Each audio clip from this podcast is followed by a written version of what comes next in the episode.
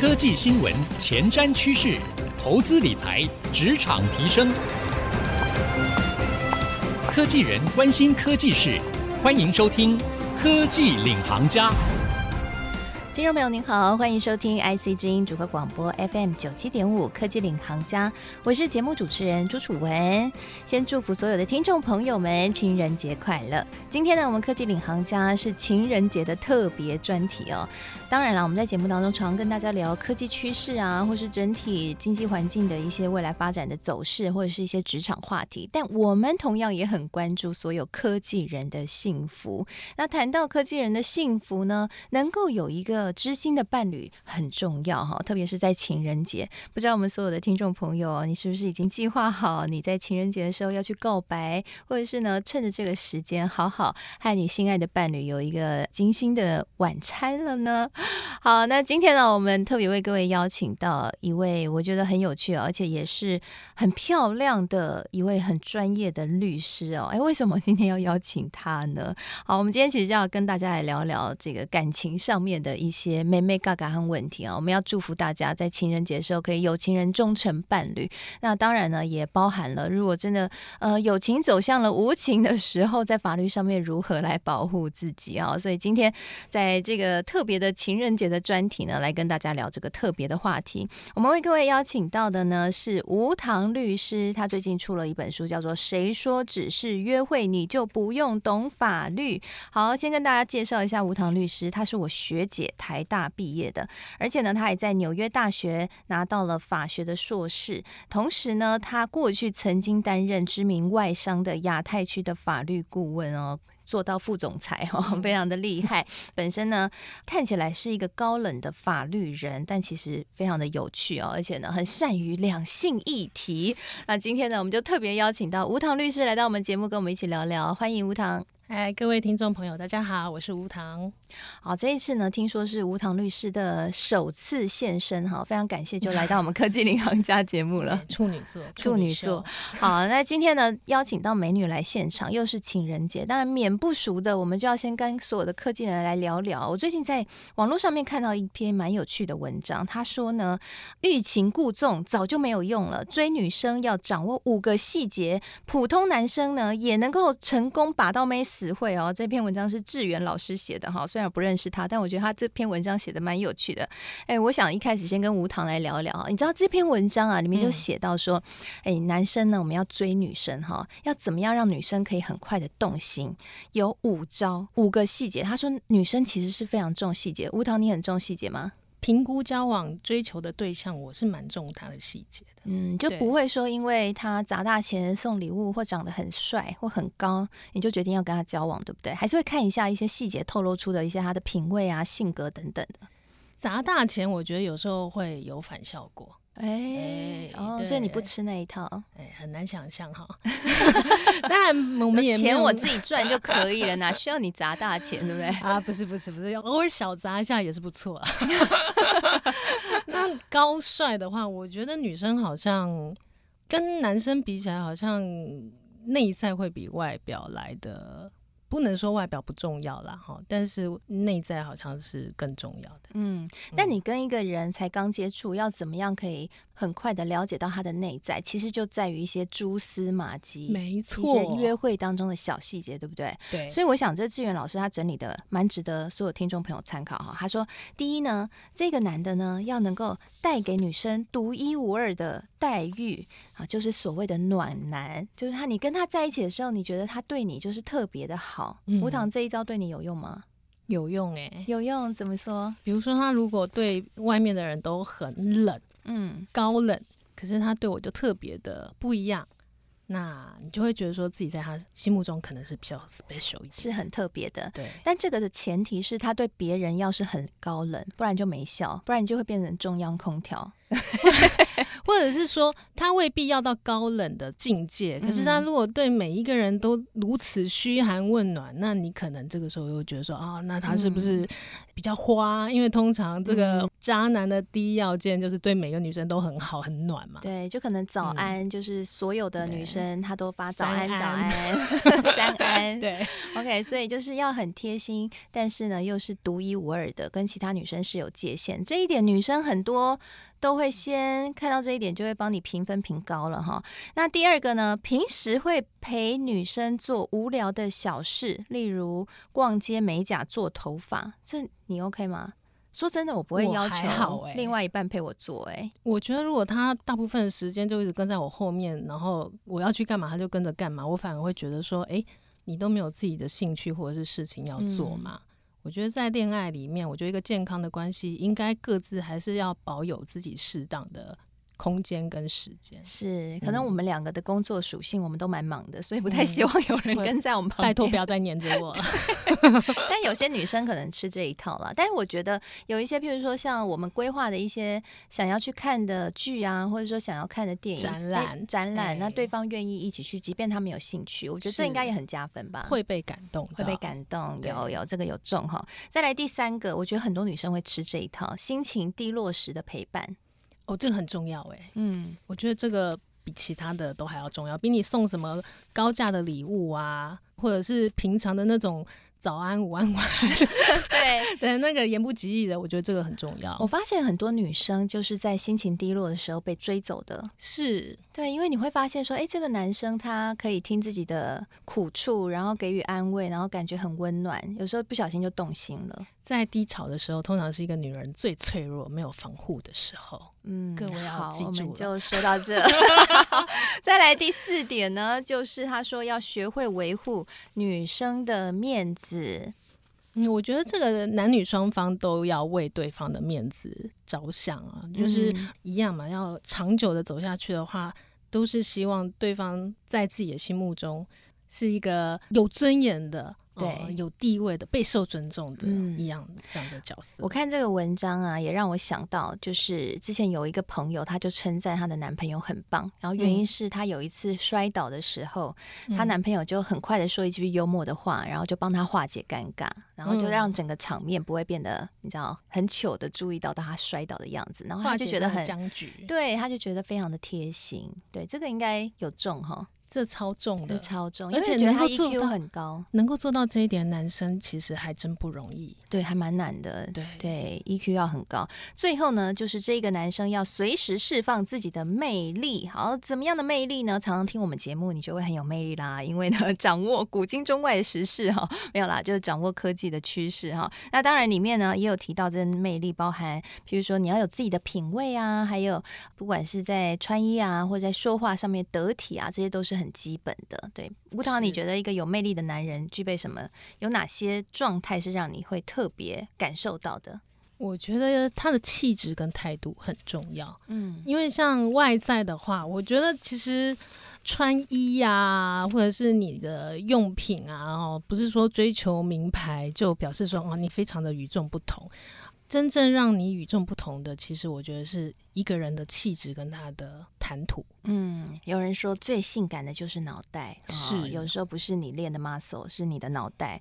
好，那我想刚刚我们聊完这些哈，就给听众朋友参考啦。如果你在情人节希望你的不止在工作上面很满分，也可以在感情上面呢，也可以抱得美人归的话哈，或者是可以嗯找到好郎君的话哈，或许这些呢可以当做是大家可以参考的一个重点。点，但我想刚刚还聊到一件事，就是哎，如果说我们今天要追一个人，你很很喜欢他，然后你要追他，但是有可能会自己的好意有时候太过度了，有时候可能会触碰到法律上的问题，对不对？对。举例来说，送礼物送花，诶，这可是我花钱的，哎，看起来应该是无偿送给别人，应该不会有问题，但实际上有可能现在法律修改了，有可能会有要注意的地方，对不对？一般人呢、哦，我们观念里面都觉得说，收礼物应该是一件很开心的事情。对啊，那一般送礼的人也觉得说，哎，我花钱买礼物给我的心上人，有什么不可呢？好，那当然在情人节这一天收到礼物是很开心的。但是如果说你一年三百六十五天你都收到同一个人送的礼物，你是不是会觉得有点害怕？嗯，会吧。而且这个人你又不喜欢他，对。那那这时候可能就是刚开始的欣喜，慢慢的会被恐惧、害怕取代。那最近呢，有一个新的法律《跟踪骚扰防治法》，不知道听众朋友有没有人知道这个新的法律？里面就有规范到说，不当追求的行为，其实也被归类成一种跟骚行为，是会触法的哦。对。哦，所以呢，如果你要送花给对方，但也要在他能够接受的范围，不能够让他造成不快感或不适感，不然他反过来告你，你可能就触犯了跟骚法，对不对？对，包括你比如说送花的频率、场所，如果说你每天都送了九百九十九朵玫瑰到他的办公室，那肯定会造成他。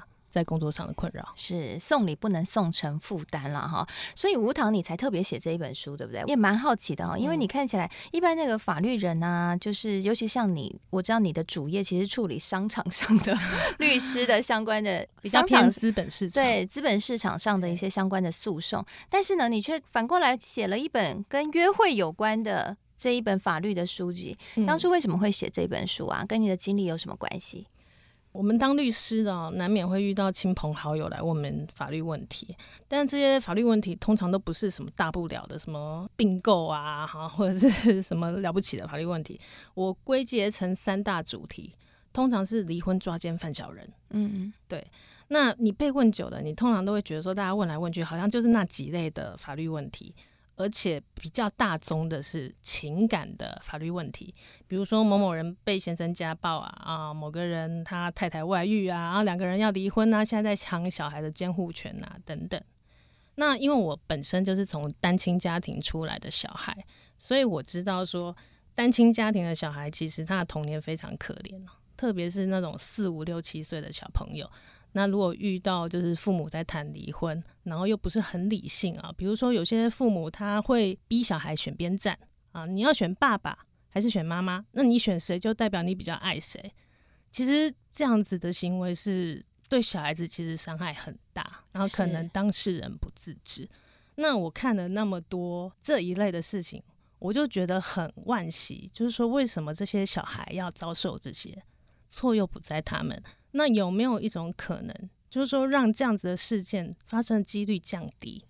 对，那我想说，诶，那不如就写一本书，预防胜于治疗，是不是说你在约会的时候看到有一些症结跟盲点，你可能就可以 sense 到你其实不适合跟这个人继续走下去，嗯，继续维持关系，甚至走入婚姻，那直接喊停。嗯，对，了解。所以其实当初是为了希望可以让下一代 婚姻上可以更好哈，这这也算婚姻教育的一环啦。有时候谈恋爱的时候，我们看到这个荷尔蒙发威嘛，你 就觉得对方只看到对方的优点，但有一些潜藏的未爆弹或危机，可能看不到，会看不到。然后结果兴冲冲的结婚了，最后离婚收场，离婚收场还好，所以离得了还好。结果人财两失，或者后来闹成社会案件，那就很麻烦了哈。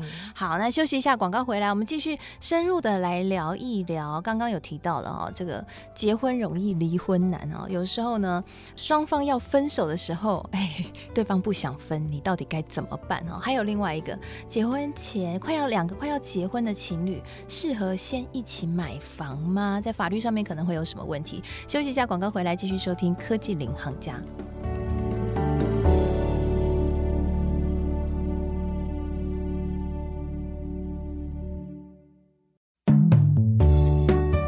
回到科技领航家，我是节目主持人朱楚文。今天呢，我们是情人节特别节目，我们为各位邀请到的是无糖律师。那无糖律师呢，最近出了一本书，是由远流出版的，叫做《谁说只是约会你就不用懂法律》。好，这一本书呢，看起来很像法律书哈，但其实呢，里面比较像是恋爱八点档，看起来好多离奇的案件哈，在感情世界里面，你觉得不可能发生的，好像在你的事务所里面或在律师的这个世界里面都会看得到，还蛮精彩的。好，吴棠律师呢，他是台大毕业，纽约大学法学硕士，过去曾经担任多家知名外资企业的亚太区的法律顾问。那原本以为自己会是高冷的法律人，但没想到呢，却在后来当了合伙人哈，开这个法律事务所合伙人的过程当中，却看到了很多。情情爱爱之间 难解的法律的问题。好，我们上半集节目呢，跟大家聊了一下，轻松的聊了一些话题哦，包括哎，怎么样追到心上人呢？还有在追的时候小心不要触法啊，因为最近法律有些修改。那下半集节目呢，我们更深入来聊一聊。我们上半集讲了一句话说，说结婚容易，离婚难啊，交往容易，分手难。之前有一阵子社会新闻频传，就是分手分不成。嗯一方不想分手，把另外一方给杀害。后来我四周的朋友就开玩笑说，现在的交往是要以分手不会被灭口为前提，好像成为一个新名词，有点惊人，而且还在我们的母校，哦、真的吗？发生了几起，有点可怕。母校的奇人异事太多了，对，有点恐怖哈。所以分手也是一个艺术哈。哎，那如果说今天我们在爱情里面，好，我们当然就想要浪漫的故事，但。偏偏遇到鬼故事，遇到了痴狂的追求者、恐怖情人、一秒变疯子的前任，那我们该怎么样保护自己？好，比如说，如果你的追求者或者是这个一秒变疯子的前任啊，他对你使出夺命追环扣，或是有发送语带威胁的简讯，啊，或者是直接人就出现在你的工作场所，或者是你的住家附近，啊，这样子的行为，其实你都可以搜集证据。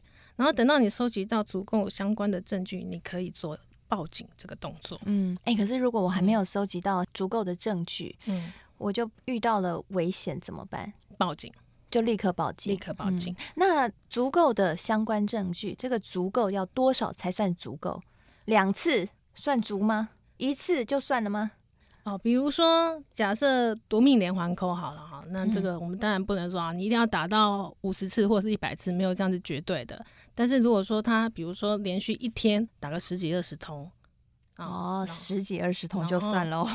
听众朋友，因为如果是十几二十通是在一个月里面这样子平均分布，那还好，一天。哦、一天但是如果是一天十几二十通，一般正常人觉得有不舒服。不快的感觉，通常就肿了。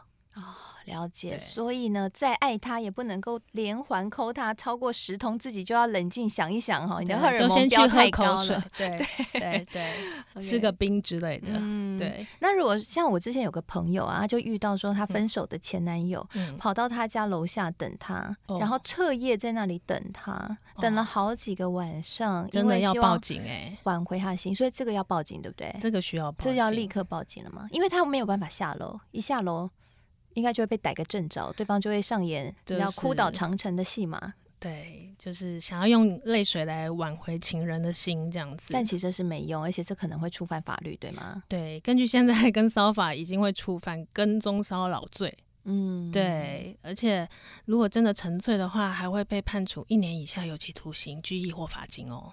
哦，还会拘役或罚金哦。对，哦，所以真的真的被抓去关的几率比较小，但是可能会一颗罚金。嗯，对，但这也是一个记录啊。不太好的记录。但如果他说我就是有钱啊，那我们这个真的就就比较麻烦了，就比较麻烦一点。可以申请保护令吗？可以。也可以，根据你就不可以在我家楼下等这样子，不管你有没有钱，你愿意付罚金，我也可以保护我自己，可以吗？根据现在跟骚法的规定是这样，通常呢，我们先报警啊，那警方介入调查处理，通常呢，第一步他是会开给这个行为人一个书面的告诫，嗯啊，那上面就列示说，你某某人不能再对这个人做 A B C D E F G 等事件，哈，如果他还是不理。